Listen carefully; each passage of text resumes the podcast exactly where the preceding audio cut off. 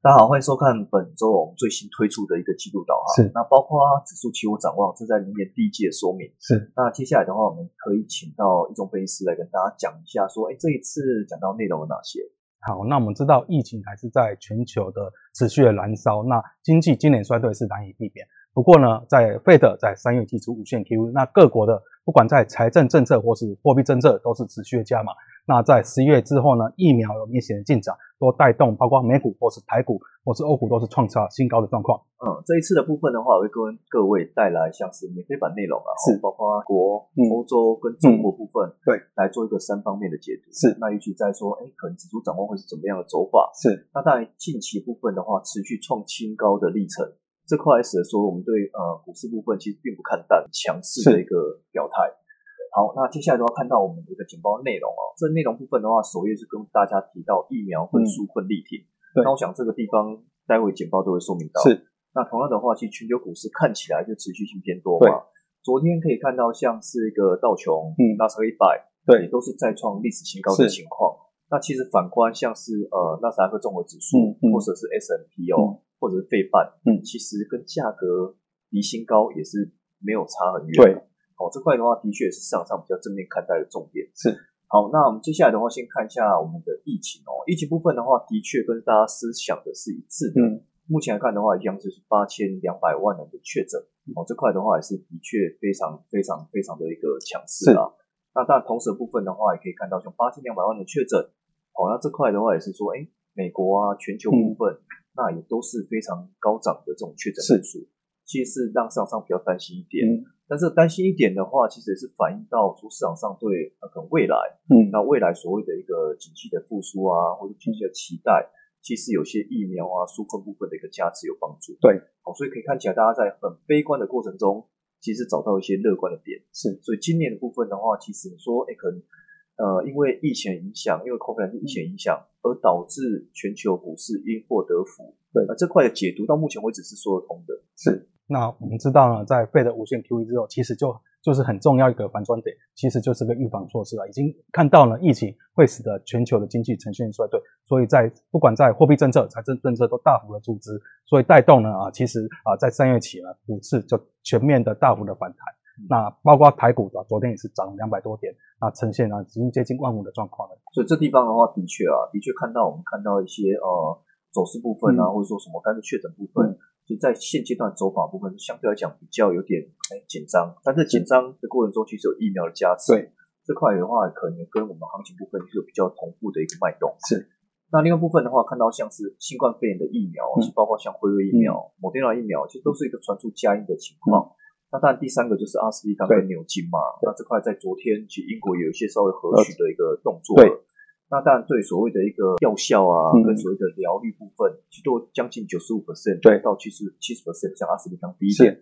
那其他部分的话，都还是比较高一点的一个疫苗效力啦。所以这块，我觉得其实在未来啊，或者说在明年第一季展望部分，应该在疫苗位置之下，嗯，其实普遍来看的话，会是比较正面的加持。对。那同样的话，也可以看到比较特别点哦，特别点在于说。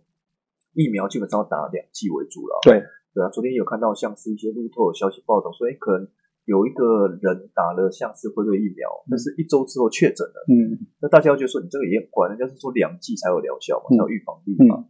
那你说一剂就确诊，就说这个没效，其实这个新闻也怪怪的。对，当然我有看到像市场上对所疫苗的一个正面看待，其实比较呼应到，我觉得可能期期许吧。对对，那可能在这种所谓的悲观的力道下，你可以找到一个乐观理由。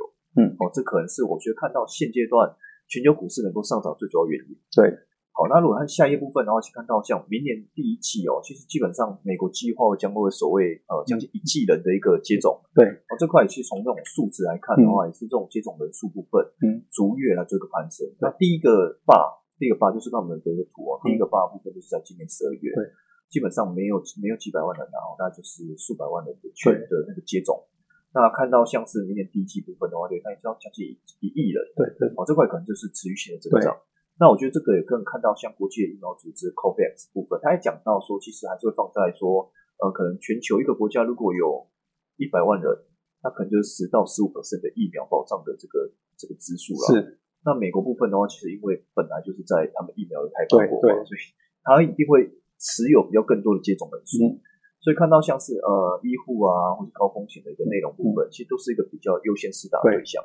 那当然也是看到说，哎，如果有接种，其实这个疫苗的情况可能会使得说疫情的部分出现缓和的动作。对，那经济就可以比较明显的反弹。嗯，好，那另一部分的话，看到像经济的反弹，其实明年的预期啊，今年部分其实是跟股市很不不同调。对对，哦，这个看看起来不太一样。嗯，尤其是说，哎，看股市今年涨翻天了。对，但是经济呢也是跌得很夸张。对，你看我们这边大家整理了一个数值哦，其实这个就是 OECD 呃经合组织哦。嗯。它里面公布的一些预估值部分，今年来看的话，其实都是明显的一个衰退。尤其看到英国，英国大家看到嘛，哦，就将近十一点二 percent 的下跌。对，哦，这部分呢是今年的 GDP 增长率可能会跌得最惨的一个国家。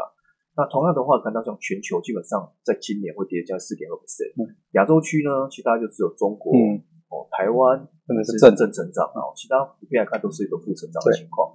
那明年部分同样看到疫苗影响，我觉得这是疫苗带动了哦，因为疫苗的影响带动所谓明年第一季或者说明年全年，嗯，它的一个进场率是一个比较明显复苏的事实。对，好，那同样的部分的话，也可以看到像是一些呃 OECD 部分，其实全球来看啊，其实如果说大家能够去做接种疫苗部分这块，能使得所谓全球进场率可能会逐步的攀升。是，我想这一块也是我们对明年经济展望能够看好的最主要的因素。主要是来自第一个是疫苗，第二个就是今年的经济，因为衰退，经济是比较低的状况。好，那如果看到救市这块的话，我们易中也可以大家讲一下，因为一中在这边都没办法插话，感觉起来是可以再讲一下说，我们针对新一轮六九千亿的这个这个动作。那当然，美国近期最重要的这个九千亿的输出和通过，那九千亿呢，这边会向美国的国民每个人是发放六千美元。啊，六六百美元，但市场上啊啊，近期还是针对要要不要提高到两千美元这边去讨论。那另外呢，他这边在针对失业者，每周会提供了三百美元的补助。啊，也针对小型企业薪资保障计划，这边有接近三千亿美元这样的水准。其他的包括在呃啊教育部分，大学中小企业或是在啊交通补助方面，都有数千数百亿元这样的补助。那从三月二七号开始，一开始是二点二兆，那到四月二十四号再加满五千亿左右。那在啊。啊，隔了在半年呢，在十二月二七，总共再加码了九千亿美元，整个大概三点六兆美元的这样的纾困的水准。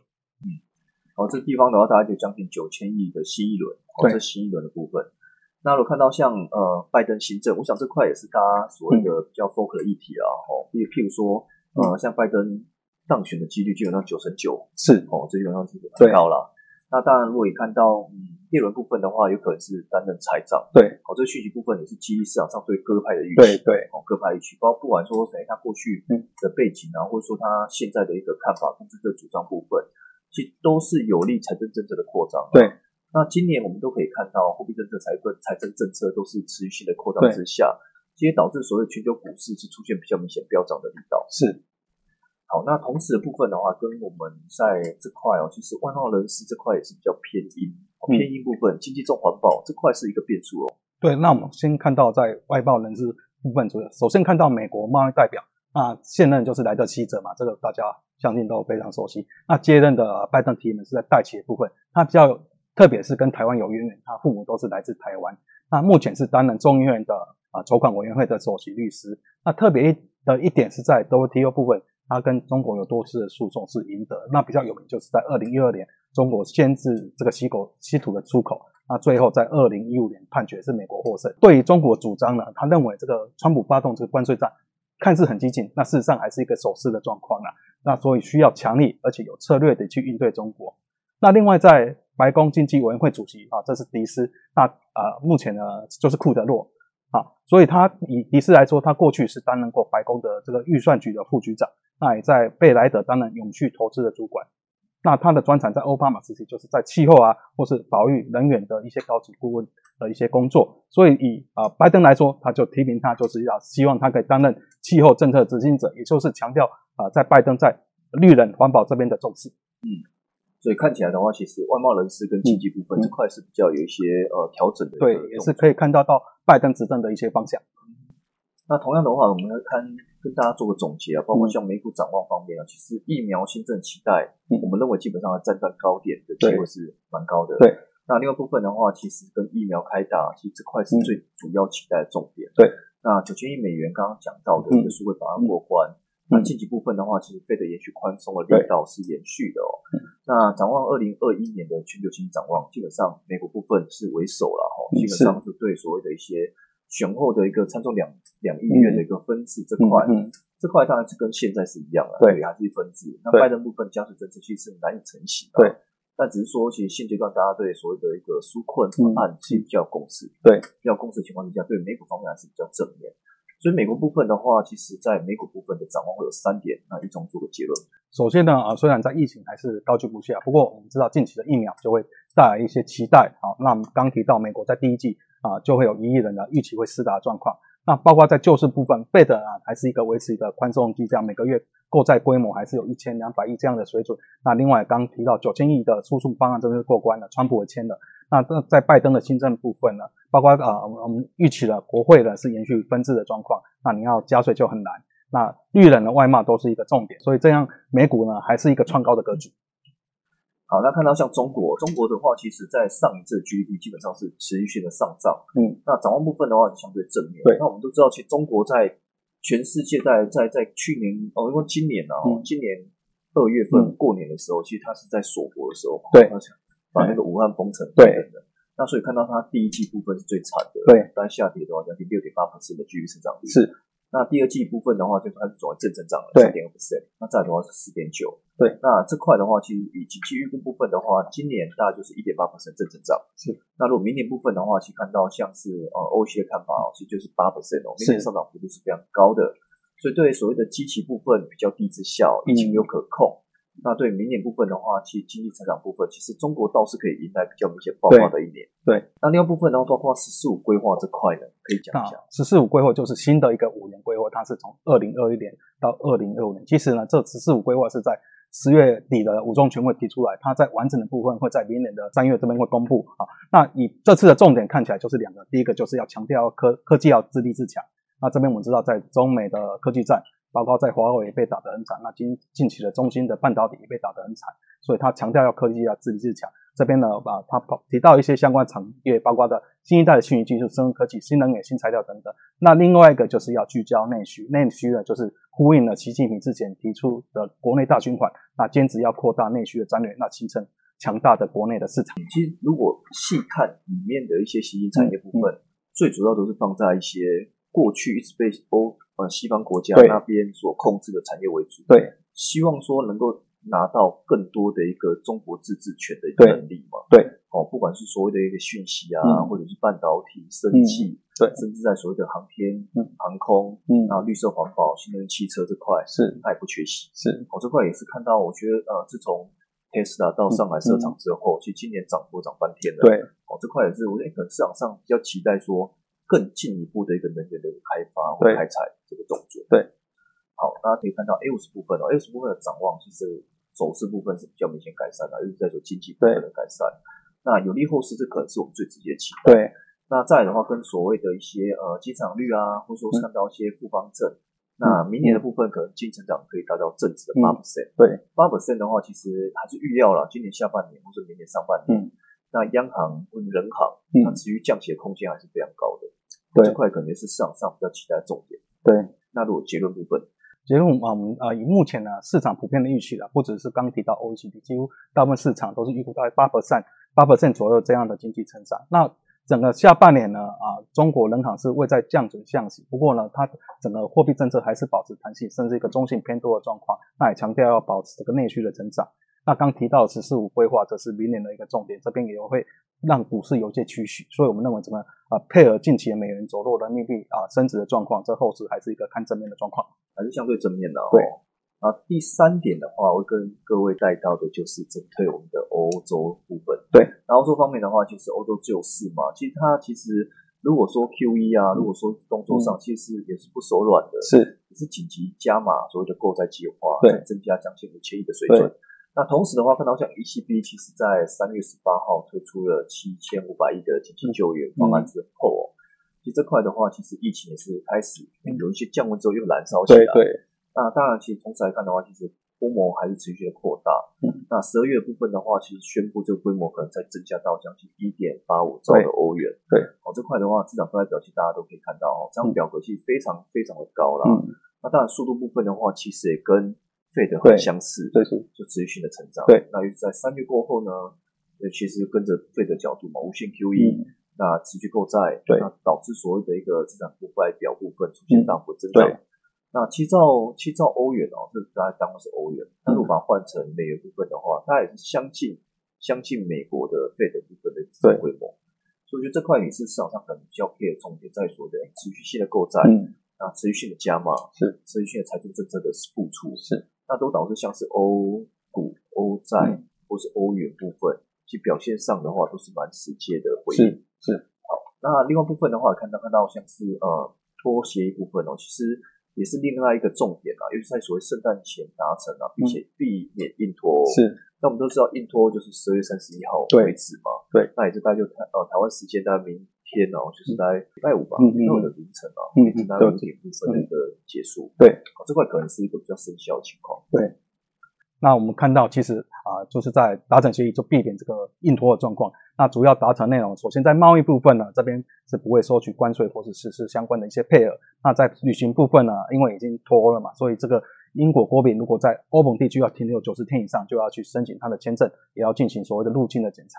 而在预约部分，过去比较争执的点，那啊，协议是说英国要脱离这个共同预约政策，不过有五年半的这个过渡期。那这五年半呢，欧盟可以继续在英国的水域捕鱼。我要把二十五的配额给英国，那在过渡期届满之后，双方在美人进行谈判。那在司法部分呢，英国就不会再接受这个欧洲法院的判决的约束。那另外在北爱尔兰的问题，这个是啊之前的争议点啊。那这边呢，呃，北爱尔兰将继续在遵守欧盟的单一市场规则，也就是不会有呃跟北爱尔兰出现个硬边界的问题。嗯，好，那欧洲棋子的展望部分基本上还是跟美国相似啊，因为在所谓的纾困啊疫苗支撑之下，嗯。那当然还是维持一个比较高档震荡的角度。那就是说，我们看到现阶段的一个欧洲国家的疫情啊，高居不下。是。那祭出一些封锁或者不利它经济展望情况之下，这块欧洲央行其实做了蛮多事情。是。包括加码所谓的抗疫规模，包括五千亿的欧元。嗯。那疫苗也包括像是阿斯利康跟牛津大学的合作。对。那也是传出一些加印。所以这个地方的话，其实。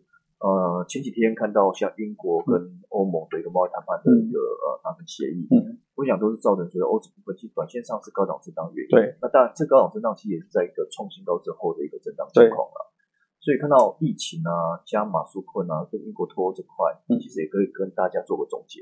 对。那当然，我们知道欧洲疫情其实，如果我们看一一开始的表格，那其实在欧洲国家那个大国，德国、法国、意大利、西班牙等等，其实都进入这个排行榜的前十里，疫情是非常的严峻。那因为这样，苏库呢在十二月再加满五千亿的欧元，那整个资产负债表如果换算成美元是超过费的状况。那另外在英国脱，我们的之前啊最担心的部分啊。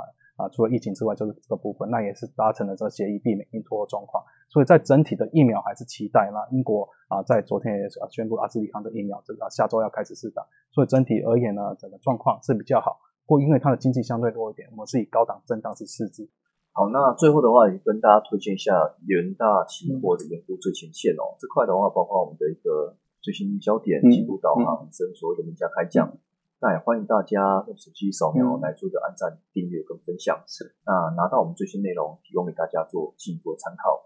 那以上的话是本次的一个指数记录导航的情况。那我们之后的话，会再依序来做做像是农产啊、债券利率这块的一个记录导航，跟大家做分享。那都是一个呃免费版的哈，这块的话是我们免费版提供。